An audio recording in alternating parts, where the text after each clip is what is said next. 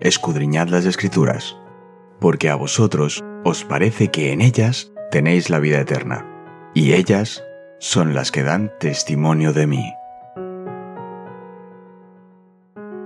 Es momento de nuestro encuentro con Cristo.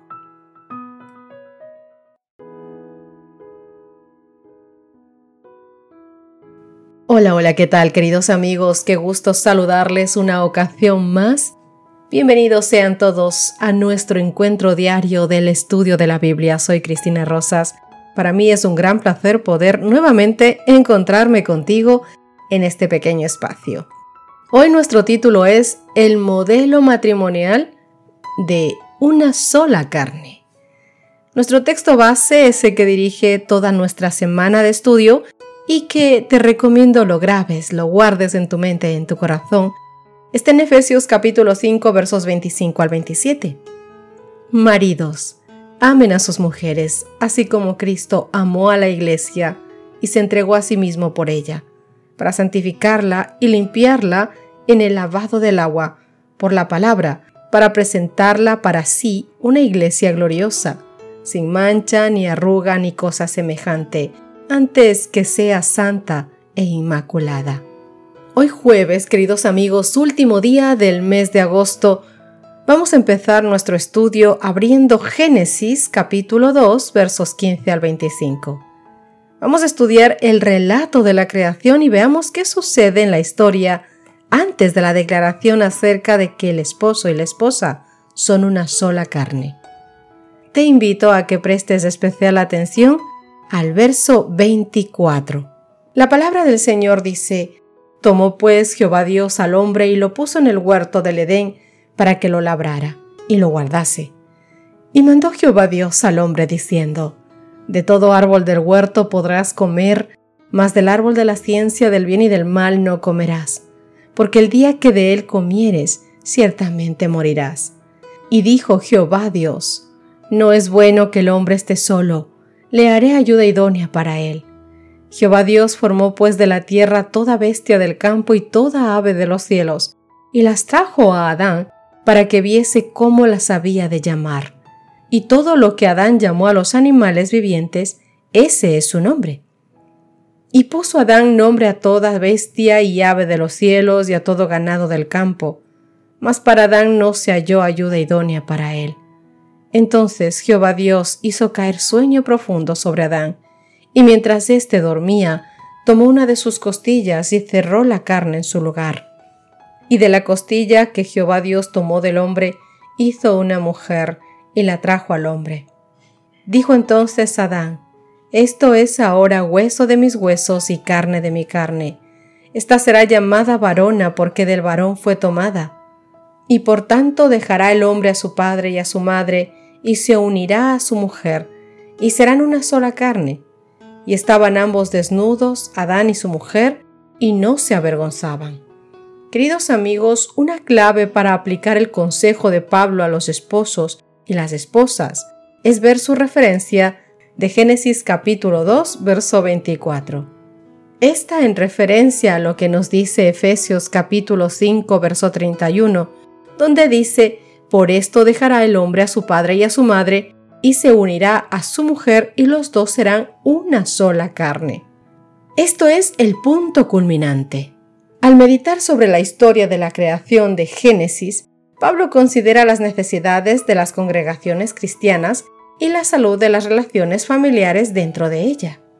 Él percibe en Génesis capítulo 2 verso 24 un mensaje que resuena a lo largo del tiempo. Por diseño divino, el matrimonio está destinado a ser una relación de una sola carne, donde la unidad emocional y espiritual se reflejan en la unidad sexual, y es lo que le da sentido a la relación sexual, mis queridos amigos.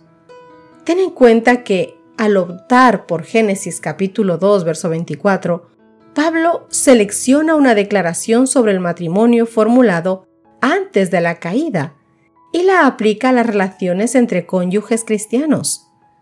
En nuestro mundo, notoriamente posterior a la caída, la explotación desenfrenada de la relación sexual entre un hombre y una mujer en las culturas modernas revelan cuán profundamente arraigada está la idea de que la unión sexual representa la subyugación de la mujer.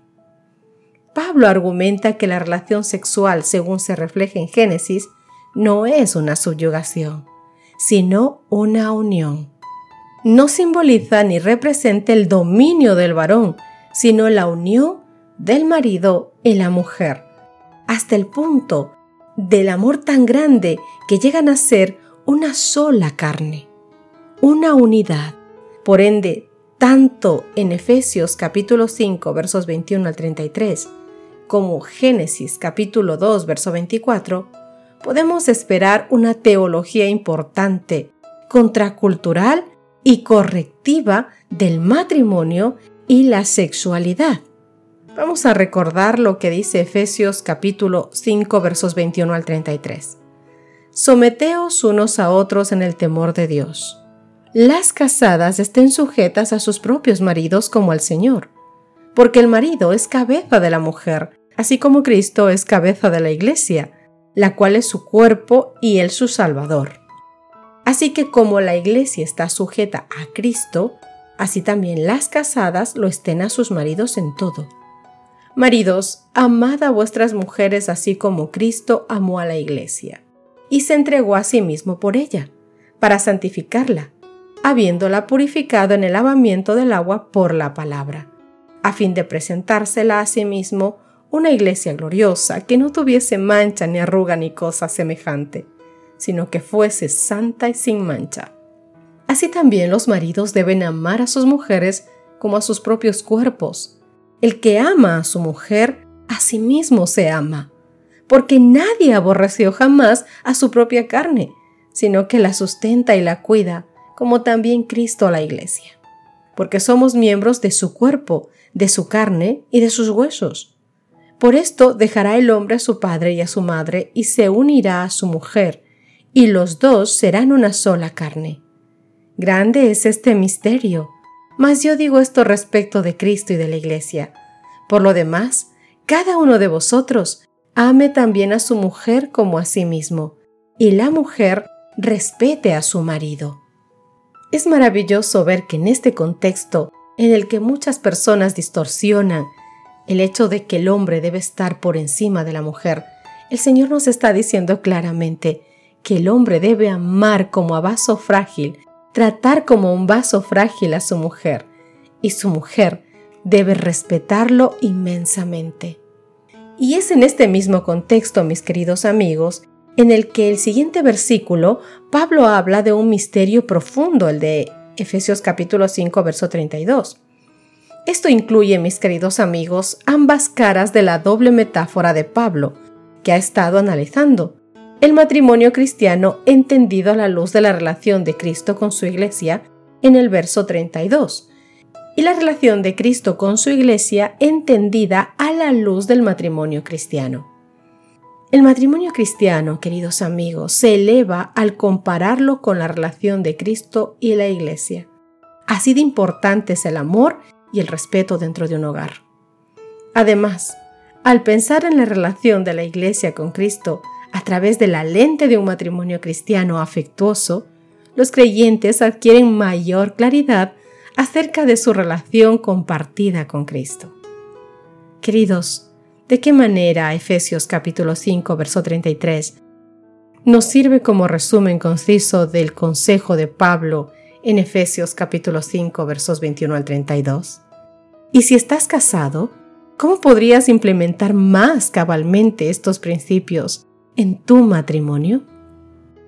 Sabes, si el seno de nuestras familias se convirtiera en un tierno corazón y se manifestara una noble y generosa deferencia por los gustos y las opiniones de cada cual, si la esposa buscara oportunidades de expresar su amor por su esposo mediante actos corteses y el marido manifestara la misma amable consideración hacia su esposa, los hijos participarían del mismo espíritu. Esta influencia impregnaría todo el hogar. Y cuánta miseria se evitaría dentro de las familias. Los hombres no andarían recorriendo hogares para encontrar la felicidad, y las mujeres no desfallecerían por falta de amor, ni perderían el ánimo ni la dignidad para convertirse en inválidas de por vida. Se nos ha concedido solo una existencia, mis queridos amigos, y mediante cuidados, trabajo y dominio propio, se puede hacer soportable, placentera e incluso hasta feliz nuestra vida en esta tierra. Déjame decirte algo importante. El verdadero amor no es una pasión impetuosa, ardiente y dominante. Por el contrario, es de naturaleza profunda y serena. Ve más allá de lo externo y es atraído únicamente por las cualidades. Es sabio, es prudente para discernir y para escoger y su devoción es real y duradera. Por eso es que las verdaderas personas que se amaron desde un principio, que hubo un amor real en sus corazones, cuando los hijos se van y el hogar queda solo sin ellos, cuando queda el nido vacío, digámoslo así, siempre se buscarán el uno al otro. Harán cosas juntos, seguirán su vida normal porque la base de ese hogar siempre fue su devoción el uno con el otro. Es justamente esa entrega de amor del uno al otro lo que hace un hogar feliz. Como te decía ayer y te recuerdo hoy, cuando uno busca una pareja para toda la vida, buscando el que esa pareja cubra tus necesidades, porque tienes una falta de algo, porque necesitas algo, no estás realmente enamorado simplemente estás buscando cubrir tu necesidad. Es decir, con él o con ella, yo sonrío. Con él o con ella me siento en paz. El estar con ella me viene bien. Estás buscando egoístamente cubrir una necesidad tuya.